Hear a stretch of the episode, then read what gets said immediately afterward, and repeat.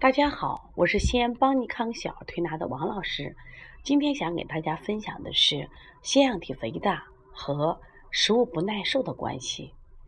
可能很多人还不了解食物不耐受啊，特别是已经做了腺样体摘除的家长，我也建议有条件的话，到当地的医院去检查一下食物不耐受。实际上说食物不耐受呢，跟食物过敏呀，都属于过敏现象。但是呢，食物过敏属于一种速发反应，就是吃了某种食物，可能马上就有一些过敏的症状，比如说啊，嘴上红肿或身上起疹子，甚至休克。当然，这样的食物，如果我们孩子有过敏的话，我们肯定会不给他吃了。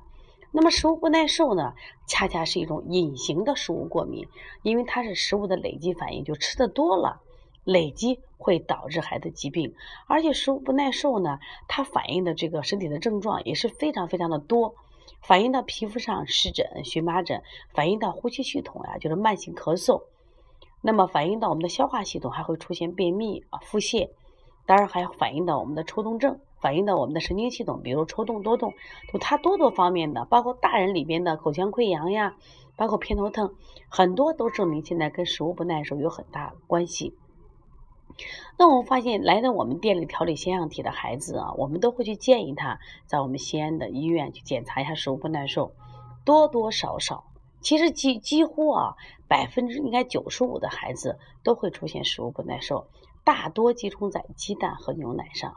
我们发现鸡蛋和牛奶是我们在我们的营养理念中是两个在日常生活中啊物美价廉的营养食品，都认为多吃蛋多吃牛奶有营养。有利于孩子啊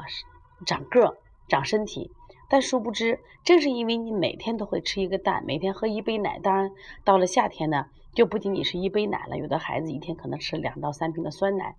那么导致孩子身体出现这种不耐受现象，免疫系统做出强烈的应答反应，只不过是它是以感冒、咳嗽、鼻塞的形式出现。我们以为孩子感冒了，扛扛没有关系；我们以为孩子咳嗽了，是肺部感染了，到医院去做。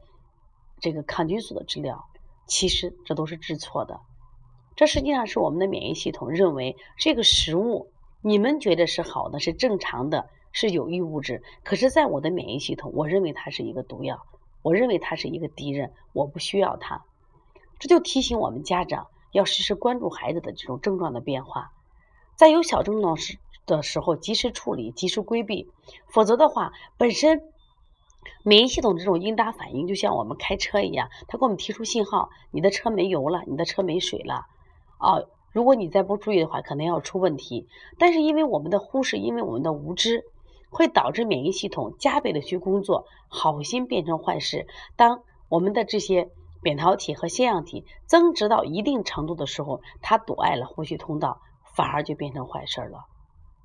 所以说，如果今天你的孩子有这种张嘴、呼吸、打呼噜现象，或者你的孩子已经确定了是腺样体肥大，或者你已经做了腺样体肥大摘除手术，我也建议你到医院去检查一下食物过敏和食物不耐受，特别是食物不耐受啊，去检查一下，对你还是有帮助的。因为我们接到很多孩子呀，他是做了手术复发的。那么孩子为什么会复发呢？为什么我们的孩子越来越多的孩子得这个疾病呢？都值得我们去思考。首先呢，食物不耐受，就目前来说，我认为它是一个我们诱发腺样体肥大的一个主要原因。希望今天的分享能对我们的家长，包括我们的同行们有所帮助。